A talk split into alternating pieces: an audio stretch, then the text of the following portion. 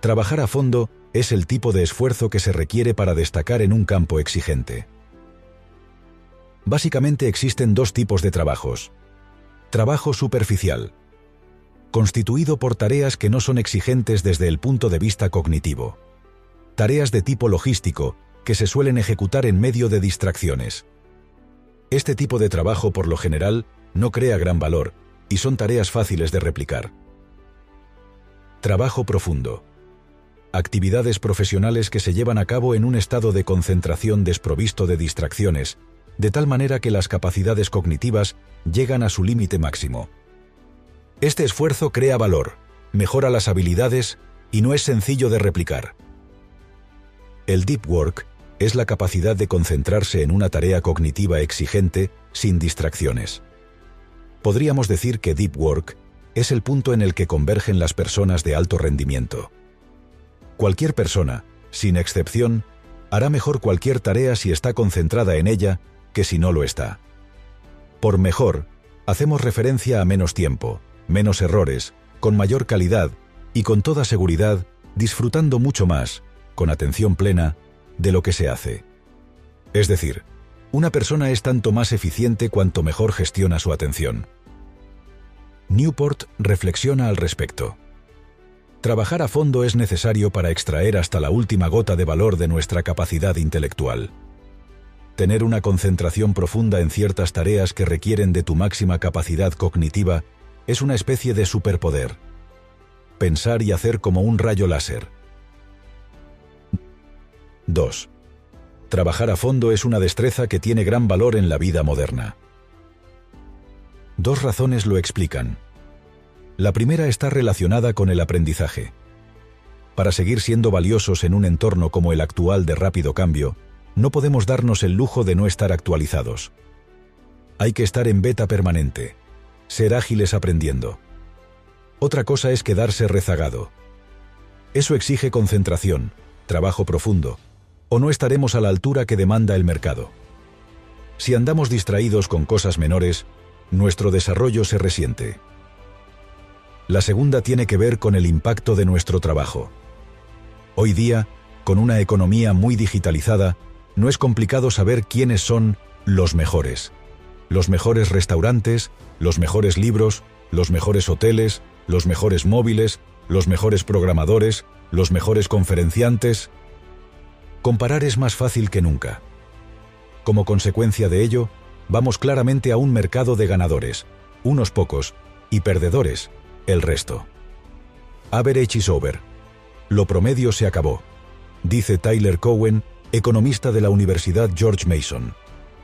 Si uno no es capaz de ofrecer algo valioso de verdad, pasará desapercibido. Los ganadores disfrutan. Los perdedores sufren. Eso exige concentración, trabajo profundo, o seremos mediocres. El trabajo profundo es hoy día una ventaja competitiva debido a que su valor y su escasez son cada vez mayores. Cada día es más importante, pero cada día es menos frecuente. Como resultado de esta dinámica, triunfarán quienes cultiven esta aptitud y hagan de ella el pilar de su vida laboral, concluye Newport. Una vida profunda es una buena vida. Si quieres lograr grandes cosas en la vida, tienes que minimizar el trabajo superficial y maximizar el trabajo profundo, eliminar sin piedad lo superficial y cultivar meticulosamente la profundidad. Sin un compromiso fuerte con la profundidad, la mediocridad es la única alternativa. 3 se sabe bien por qué los trabajadores están perdiendo su familiaridad con trabajar a fondo. Las herramientas en red. Hoy día uno de los mayores peligros que existen es el perder la concentración. Existen tantas alternativas que es muy fácil distraerse. Son múltiples las herramientas que ponen en peligro el trabajo profundo e invitan a distraernos a cada momento. Correo electrónico, WhatsApp, Twitter, Facebook o Instagram son solo algunas de ellas. Un estudio llevado a cabo en 2012 por McKinsey descubrió que un trabajador promedio del conocimiento dedica más del 60% de sus horas laborales a la comunicación electrónica y la búsqueda por Internet. Cerca del 30% del tiempo lo usa exclusivamente para leer y responder correos electrónicos. Hoy día la atención está muy fragmentada y así es muy difícil llevar a cabo un trabajo profundo. El periodista Nicholas Carr, en un artículo publicado en 2008 en la revista Atlantic, escribía, Al parecer Internet está socavando mi capacidad para la concentración y la contemplación. Carl desarrolló y profundizó sobre esta idea en su libro Superficiales, que fue finalista del premio Pulitzer. En un mundo altamente competitivo y exigente que al mismo tiempo incentiva la hiperconexión y la multitarea, la atención se ha convertido en un activo aún más valioso. Como dice Eric Barker, autor de Errando el Tiro, trabajar a fondo es el superpoder del siglo XXI. 4. El residuo de atención se define como la pérdida de concentración y capacidad de trabajo profundo al pasar de una tarea a otra constantemente. Un trabajo de calidad viene definido por la siguiente ecuación. Tiempo invertido por intensidad de la concentración. Todo lo que altere el tiempo, cantidad, y la intensidad, calidad, de la concentración, afecta negativamente al rendimiento. La clave es organizarse por bloques independientes de tareas, aunque sean pequeños, de máxima concentración que nos permitan avanzar y hacer un trabajo de calidad. Si uno no establece esos bloques y hace varias cosas al mismo tiempo, la atención disminuye como consecuencia de lo que Newport denomina residuo de atención. Cuando tenemos varios temas entre manos al mismo tiempo, al pasar de una tarea a otra, nuestro cerebro se queda pensando en lo que estábamos haciendo antes. Cuando cambiamos nuestro foco de la tarea A a la B, un pequeño residuo de atención se mantiene en la tarea original. Este residuo es especialmente importante cuando la tarea inicial A quedó inacabada. A todos nos ha pasado seguir pensando en emails, artículos o trabajos que no se han llegado a terminar durante el día a pesar de estar ocupados en otra cosa. Este residuo de atención perjudica a nuestra atención y a nuestra energía. La cuestión es minimizar esos residuos de atención. Para ello, es clave asumir la responsabilidad, poder, de nuestra vida y ser proactivos en el control de nuestra agenda para proteger que nada pueda inmiscuirse en ella. Ya sabes, o controlas tu agenda o eres la agenda de otros. Las urgencias de terceros no tienen por qué convertirse en tus prioridades. Cuando recibimos un correo electrónico, nos llega una notificación por WhatsApp o nos hacen una llamada y los atendemos, el trabajo en profundidad se resiente. 5. El peligro de la multitarea es que es adictiva. ¿Qué daños produce la multitarea? 1. Impide concentrarnos, lo que afecta a los resultados. Sin concentración no haces. Si no haces, no avanzas. Si no avanzas, no consigues. 2. Consume energía. Hacer muchas cosas al mismo tiempo supone un desgaste de energía mayor para el cerebro que hacer una sola cosa. 3. Debilita nuestra voluntad. La voluntad para concentrarse, distraerse, es un músculo que se educa con la repetición. Por tanto, o provocamos el hábito de la concentración, foco, o generamos el hábito de la interrupción, distracción. Además, conviene señalar que la multitarea, pasar indiscriminadamente de una tarea a otra, no solo genera inconvenientes desde el punto de vista de la productividad y el trabajo de calidad, sino que además es adictiva. Una vez que forma parte de nuestra vida, no es fácil desprenderse de ella. Uno no se levanta por la mañana y decide dejar de fumar o abandonar la multitarea para siempre. Así lo describe Clifford Nash, profesor de Stanford. Cuando el cerebro se acostumbra a la distracción en todo momento, es difícil que se desprenda de esa adicción, incluso cuando quiere concentrarse. Por eso, con los malos hábitos, vicios, hay que ser extremadamente cuidadosos, porque una vez interiorizados, no resulta sencillo quitárselos de encima. Como le gusta decir a Warren Buffett, fundador de Berkshire Hathaway, las cadenas del hábito son demasiado ligeras para sentirse hasta que son demasiado pesadas para romperse. 6. Si usas un estado de ocupación como sustituto de la productividad, te convences a ti mismo y a los demás de que estás haciendo bien tu trabajo. El trabajo profundo no es algo que abunde, y la explicación es sencilla. La concentración, foco, es poco glamurosa y sexy. Recluirse para producir y avanzar es algo mucho menos atractivo que atender notificaciones y contestarlas rápidamente, ya que exige menos esfuerzo cognitivo y aparentemente es más vistoso desde el punto de vista del trabajo. Tener la sensación de estar ocupado, aunque sea en cosas superficiales, da la sensación de ser alguien importante, y acariciar el ego siempre es tentador, aunque nos arruine la vida. Cal Newport, en su libro, reflexiona sobre esta cuestión. Si envías y respondes correos electrónicos a todas horas, si programas reuniones y asistes a ellas sin pausa, si envías tus aportaciones en sistema de mensajería instantánea pocos segundos después de que alguien plantee una nueva pregunta, o si te paseas por todo el espacio de la oficina abierta lanzando ideas a todas las personas con las que te encuentras, esos comportamientos darán la apariencia pública de que estás ocupado. Si usas ese estado de ocupación como sustituto de la productividad, esos comportamientos te parecerán cruciales para convencerte a ti mismo y a los demás de que estás haciendo bien tu trabajo. 7.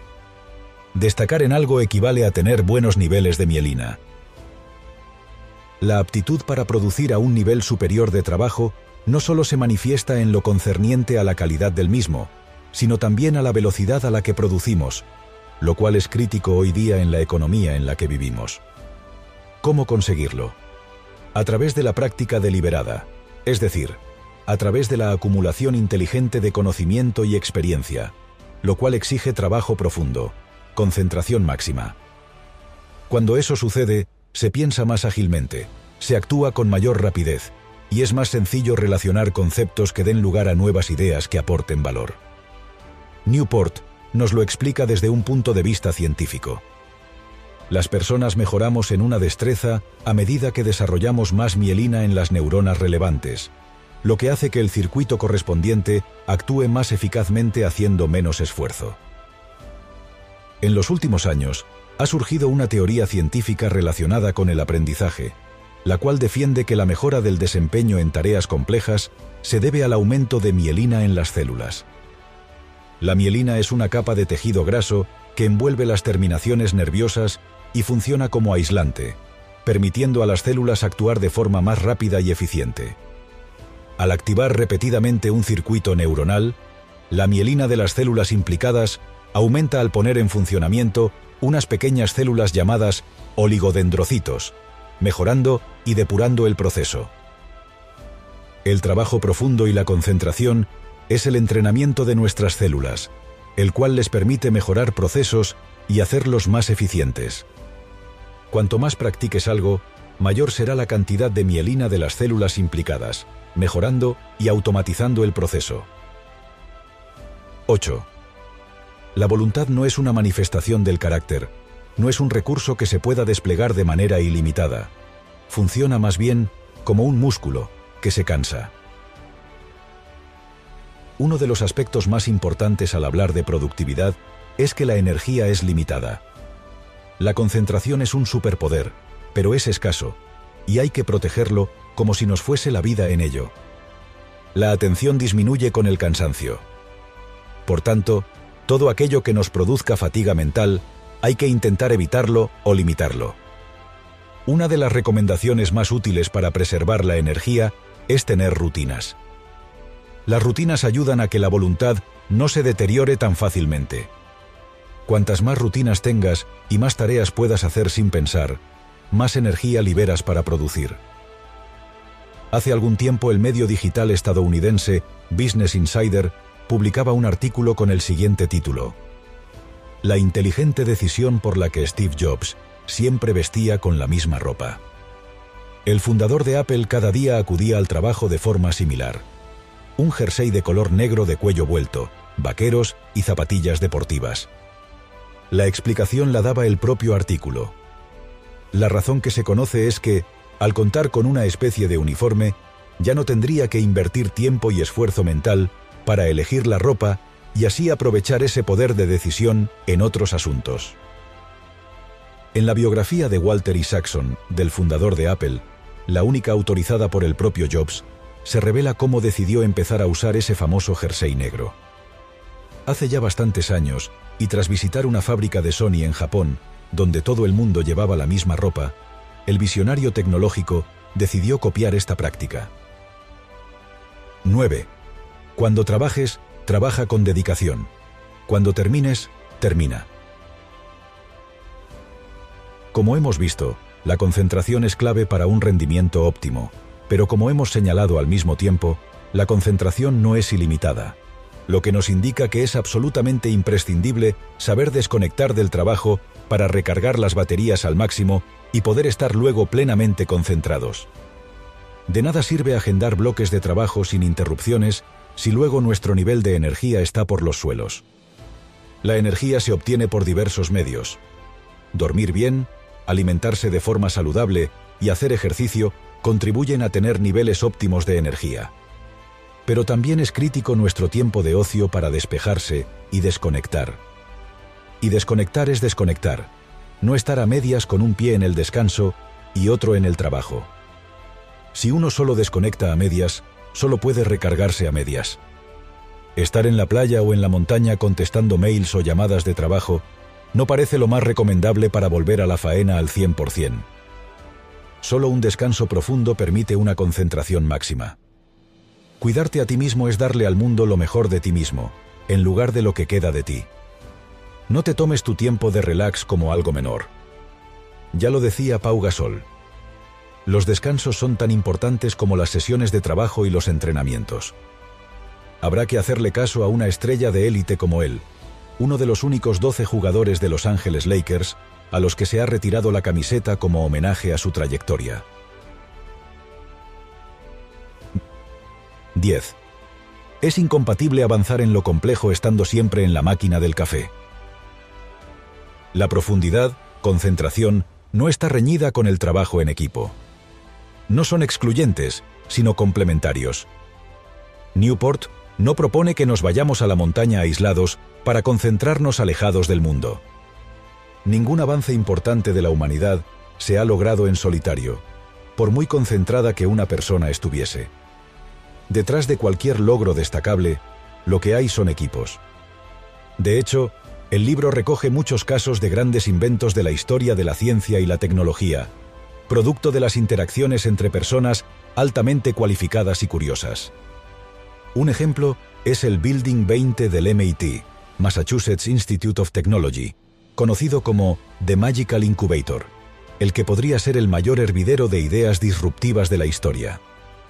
Así lo cuenta Newport.